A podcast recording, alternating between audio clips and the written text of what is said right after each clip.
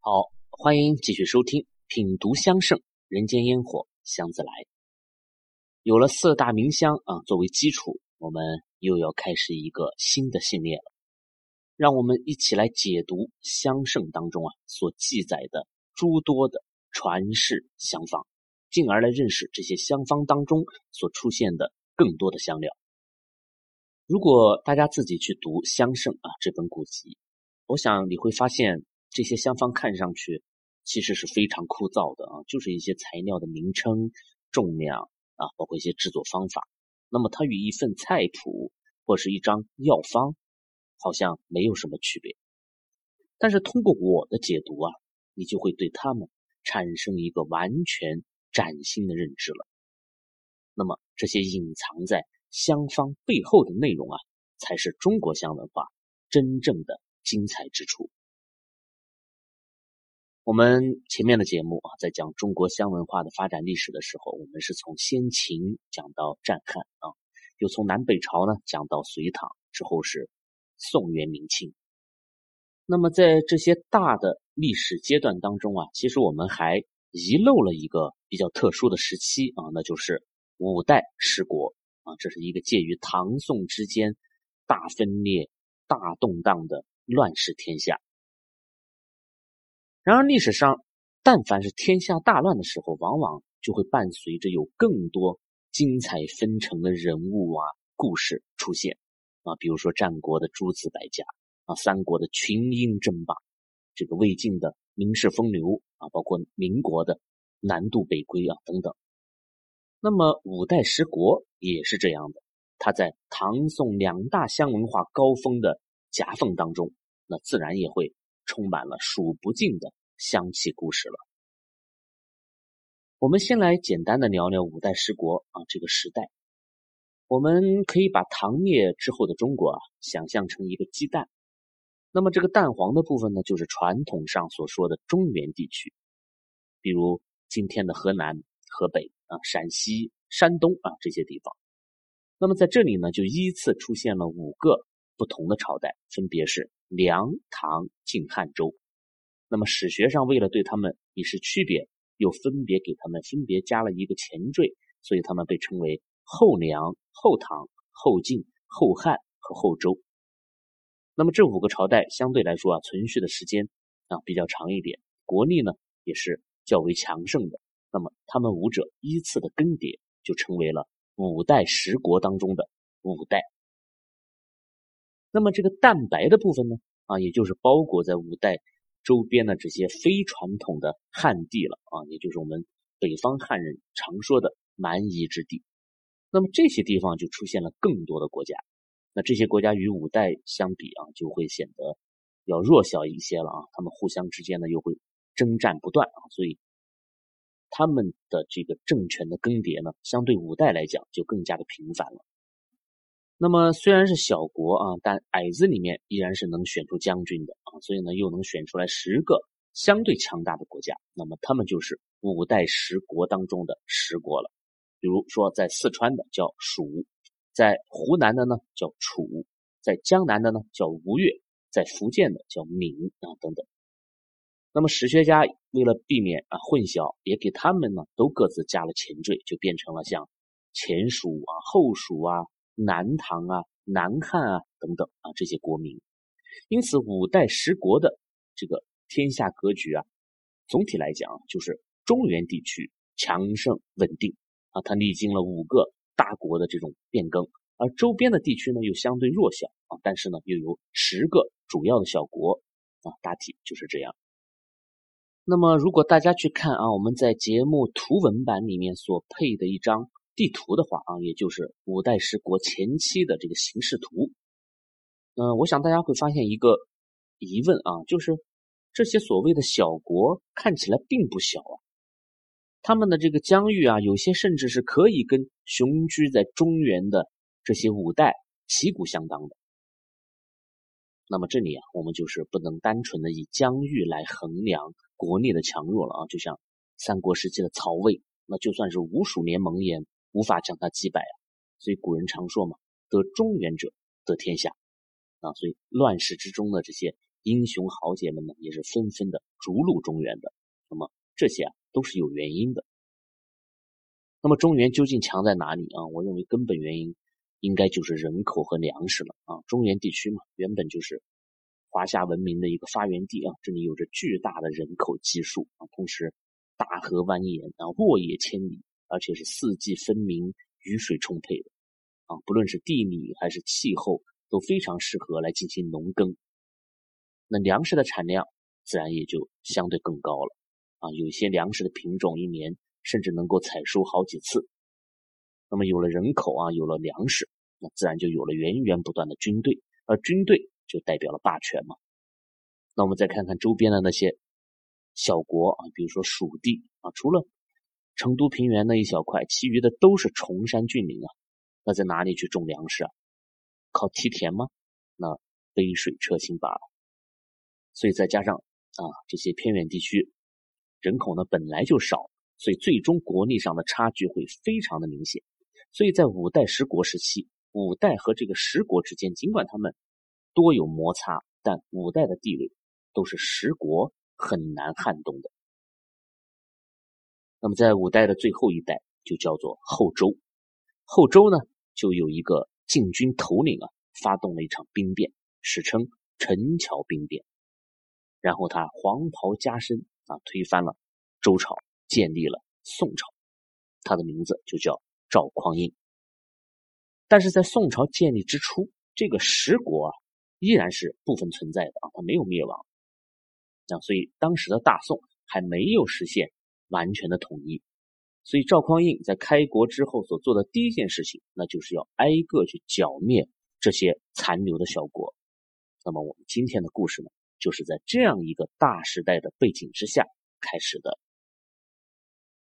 话说在四川啊，当时有一个国家叫做后蜀，这个后蜀的君主呢叫做孟昶，他就得到了一位沉鱼落雁、闭月羞花的美人。那孟昶是爱不释手啊，就立即封她为妃。那这位美人呢，就对花情有独钟，尤其喜欢两种花啊，芙蓉和牡丹。那么这种对于艳丽花卉的喜好啊，也说明。这个五代十国末年的审美依然还是延续着大唐的遗风。于是孟昶啊，就专门为这位美人修建了一座牡丹院，在里面种满了各种芙蓉和牡丹。不仅仅要在宫里种啊，孟昶还要求整个城市里的百姓也都要种。所以以至于每逢花开时节啊，这座城市都是姹紫嫣红，花团锦簇的。所以后来的成都也因此得了美名啊，被称为蓉城与锦城。那么在赏花之际呢，孟昶就看着这个花丛掩映当中的美人呢，更是喜上心头。他就说：“芙蓉虽美，却比不上你的婀娜；牡丹虽艳，却比不上你的娇柔。只有这花中之蕊，它柔美兼具，才最像你。”啊，所以便封你做一个花蕊夫人吧。于是啊，花蕊夫人这个国色天香的名字很快啊就传遍了全国，而她的美貌呢也得以闻名于天下。但是就在这些垂涎欲滴的天下人当中啊，赵匡胤也是其中一个。那么孟昶和花蕊夫人情投意合啊，两人呢也有着共同的。爱好啊，比如说制香，就是他们的共同爱好之一。那么在香圣当中是有一则记载的啊，名叫《雪香扇》啊，说的就是他们二人。原文是这样说的：孟昶夏日水调浓脑墨涂白扇上，用以挥风。一夜与花蕊夫人登楼望月，坠其扇，为人所得。外有笑者，名雪香扇。那么这段文字的意思就是说啊，炎炎夏日的时候啊，这个孟昶呢将龙脑香啊给磨为细粉，然后用水调和，再涂抹在白扇上，啊用来扇风。啊，当然这个龙脑香它实际上是不溶于水的啊，它的这个粉末呢会漂浮在水面上，所以孟昶呢我想应该是取表层的啊这些混合着龙脑香末的水去做涂抹之用的。那么龙脑香它是极其清凉的啊，涂抹在扇子上以后呢，扇出来的风呢，当然也是透着无比的凉爽。那么有一天夜里呢，他就与花蕊夫人登楼望月，结果花蕊夫人不小心将这个扇子给掉落了。那么后来这把扇子就被人捡去了，然后竞相效仿。那么仿出的扇子果然是香气啊，寒凉似雪，所以就有了雪香扇这个美名。那么孟昶对于用香啊是颇有研究的，那么花蕊夫人的合香技艺呢也非常的精湛，所以他们二人是以香传情啊，也算是一对天作之合了。可惜这个好日子没过多久啊，六万宋军就浩浩荡荡的直奔后蜀而来，而仅仅在六十六天之后，十四万的蜀军啊就全面崩溃了，孟昶开城投降。那为什么两倍于敌的蜀国守军会如此的不堪一击呢？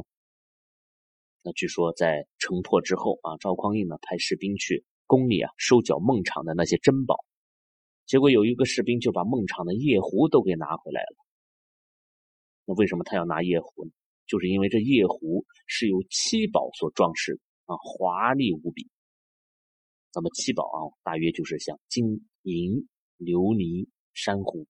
琥珀、砗磲啊、玛瑙啊这样的宝贝。那么赵匡胤看见这个夜壶就笑了啊，他只说了一句：“他说奢靡至此，安得不亡啊？”便将这七宝夜壶砸了个粉碎。那么我想，这应该就是后蜀王国最好的一个解释。那么对于成都的金银珠宝，赵匡胤呢，其实。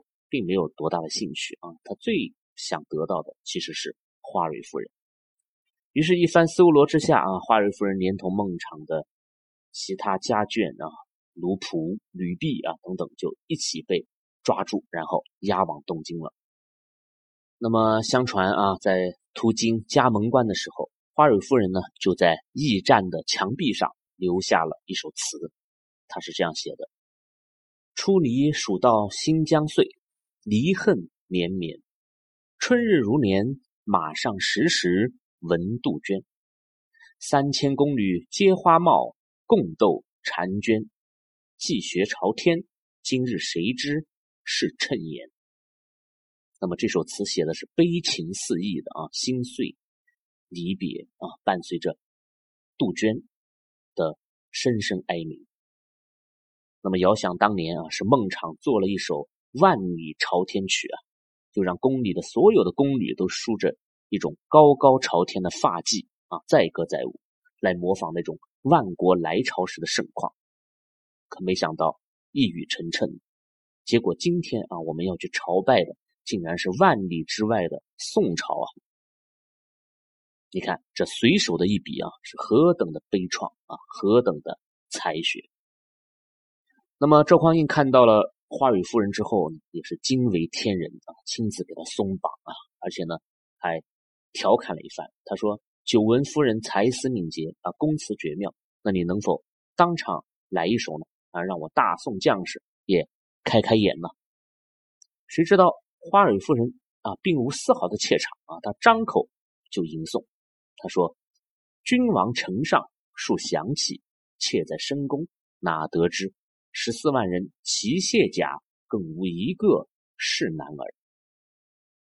那么此诗一出啊，瞬间令孟昶和赵匡胤这两位君王都各自颜面扫地。啊，花蕊夫人果然威武。那么花蕊夫人之后的命运就是坎坷而悲凉的了啊，在赵匡胤各种威逼利诱之下，他也只能是委曲求全。只是从蜀国国破的那一刻起，他便已经不再是那一个牡丹院里百花深处的花蕊夫人了。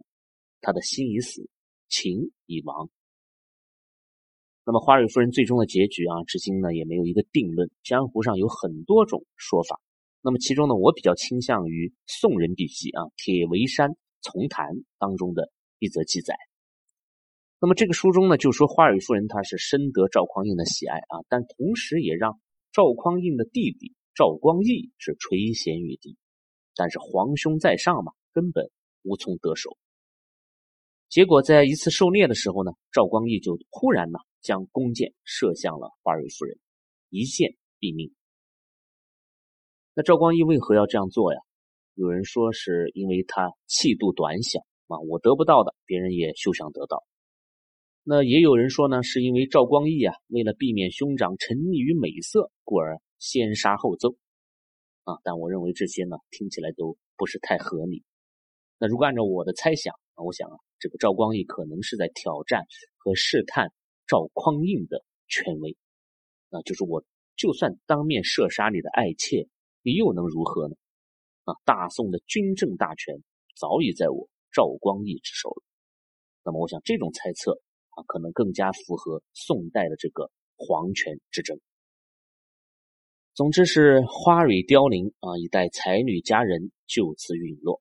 那么她除了有百首宫词流传后世，还有精心调配的传世香方呢，也侥幸得以流芳千古。那么其中最为有名的一则啊，就是花蕊夫人压香。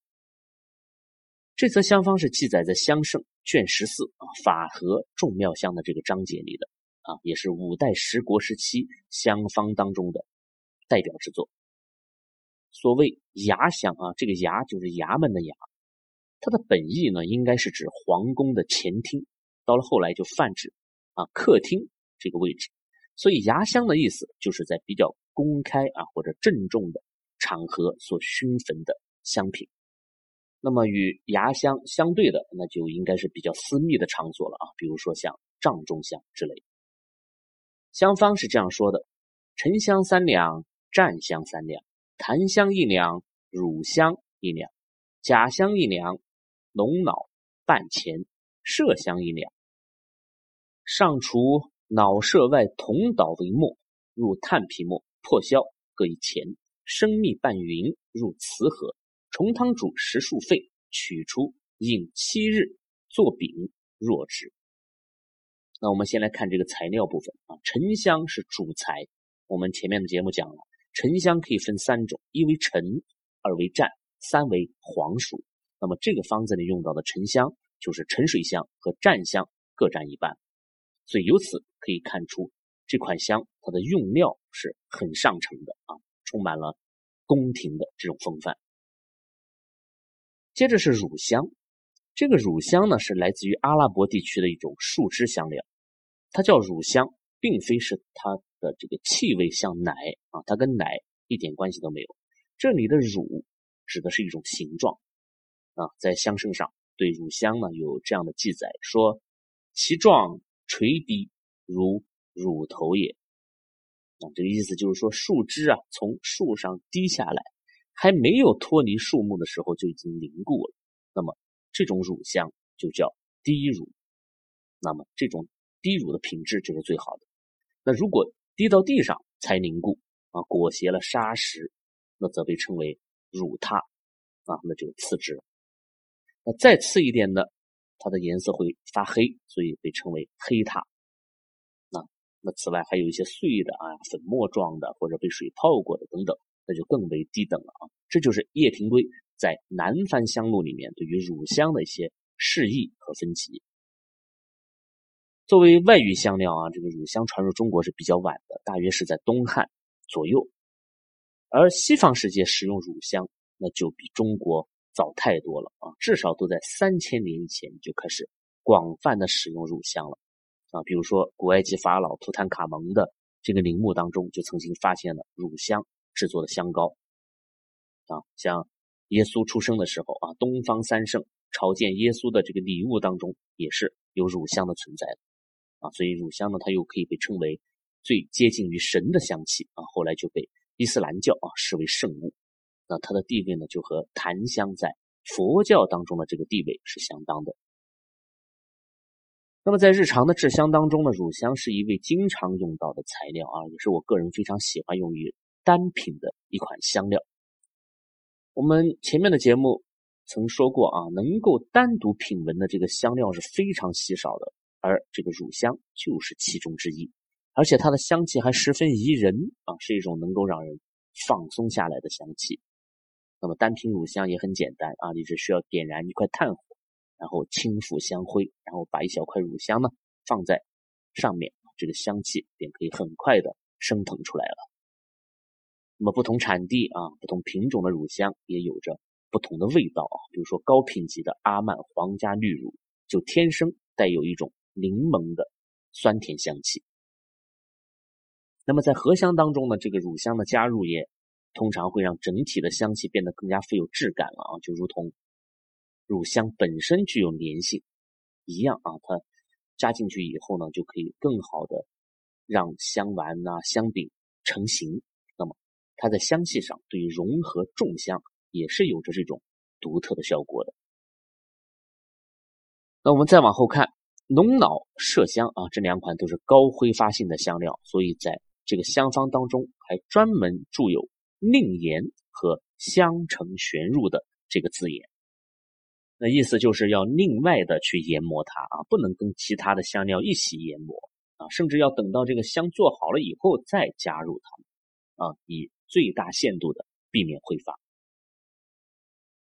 那么这款香的制作啊，其实是一个重点啊，它首先要把混合好的香粉放进瓷盒啊，这个瓷盒一定是密封的。然后再将瓷盒给放进水里，开火去煮水。那么在宋代人啊王石鹏的这个集注当中啊，就有这样的记载，说与鼎釜水中更以气盛水而煮，谓之重汤。所以这个重汤煮啊，就是隔水去煮的意思。那么煮多久呢？哎，这里给了一个时间，十数沸。那我个人认为，这是一个来自于中医煎药的一个用语了啊。嗯，比如说我们煎药的时候有有一种方法，就是当这个药液沸腾的时候，我们要将药罐暂时离开炉火，等到药液的温度下降啊，这个液面恢复平静的时候，再次将它加热到沸腾。那么从离开火啊到第二次沸腾的这段时间，就可以称之为一沸。啊，当然这个一沸它。并不是标准的了啊，它跟火力的大小啊、溶液的多少啊等等这些因素都有关系，所以时数沸也不是一个非常准确的时间啊，我们只能去大概的评估一下。那么按照我的制香经验啊，重汤煮十分钟左右就比较合适啊。那如果按照这个时间来倒推的话，一沸呢差不多就是一分钟的样子。这个加热的过程啊，它的意义是在于让各种香气快速的进行融合啊，比如说像乳香、破香啊这些，它们遇热就会融化为液态，那沉檀之中的这些油脂的成分呢，也会溢出，从而进行一个充分的交融。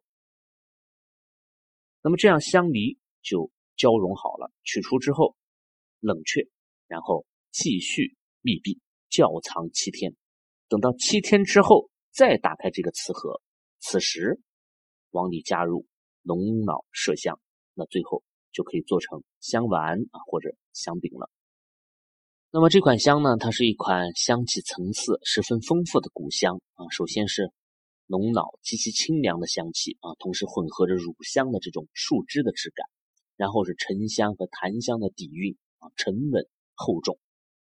而其中啊，麝香、甲香的加入呢，也让香气更加的凝聚持久了。同时还有蜜香回荡其间，所以总体上这是一种连绵不绝而又充满了变化的味道。那么这就是传世的花蕊夫人牙香，熏之若春色满园，闻之又清凉无比，灵犀自通，仿佛轻摇着手中的雪香扇啊，置身于。花蕊夫人的牡丹院中了，而我们能够从中品味到的，还有花蕊夫人安居在蜀国最后的日子里那份难得的安宁与平静。那这绝世的香气，其实也是她的人生绝唱。时光已逝啊，我们再也无法见到花蕊夫人今世的容颜了，但我们却能再次闻见她亲手调配的芳香。我想，这就是我们与他的缘分，也是我们中国香文化的传奇。那让我们在香气里遇见它，如白日的百花争艳，如夜晚的清露暗香。好了，这期节目呢就聊到这里。本节目由喜马拉雅独家播出，我是见闻香堂青花家子，谢谢你的收听，我们下期再见。